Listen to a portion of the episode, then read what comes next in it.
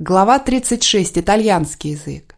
Итальянский язык относительно легкий для того, кто знаком с испанским или французским языком.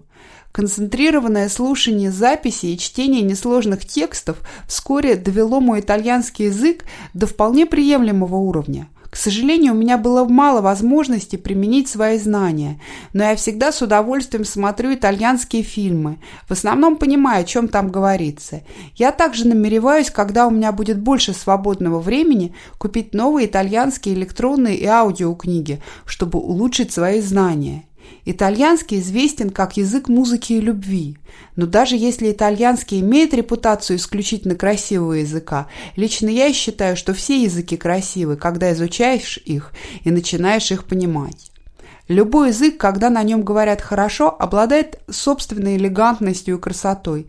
Я всегда предпочитаю слушать людей, которые хорошо говорят на языке с богатым выбором слов и с ясным пониманием культуры и истории этого языка. Невозможно изучать итальянский язык, не думая об огромном культурном вкладе Италии в культуру Европы и мира. Но Италия была в той же степени проводник культуры, как и ее создатель.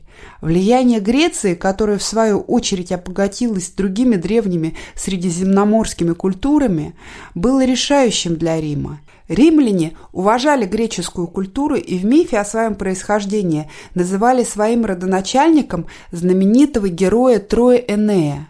К сожалению, этот миф, как и другие мифы о происхождении тех или иных народов, далек от правды.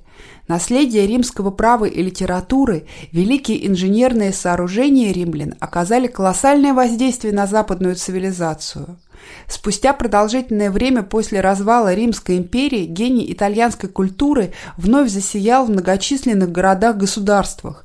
Как всегда в истории, побудительное воздействие контактов с иностранцами было важнейшим фактором для этого. Венеция достигла своего расцвета из-за своего доминирующего положения на море и разнообразных морских контактов с Византией и Востоком. Подобным же образом вовлечение итальянских городов, как Генуя или города Тоскании, в иностранную торговлю, включая торговлю с мусульманскими странами, способствовало быстрому росту их благосостояния и в конце концов привело к итальянскому возрождению.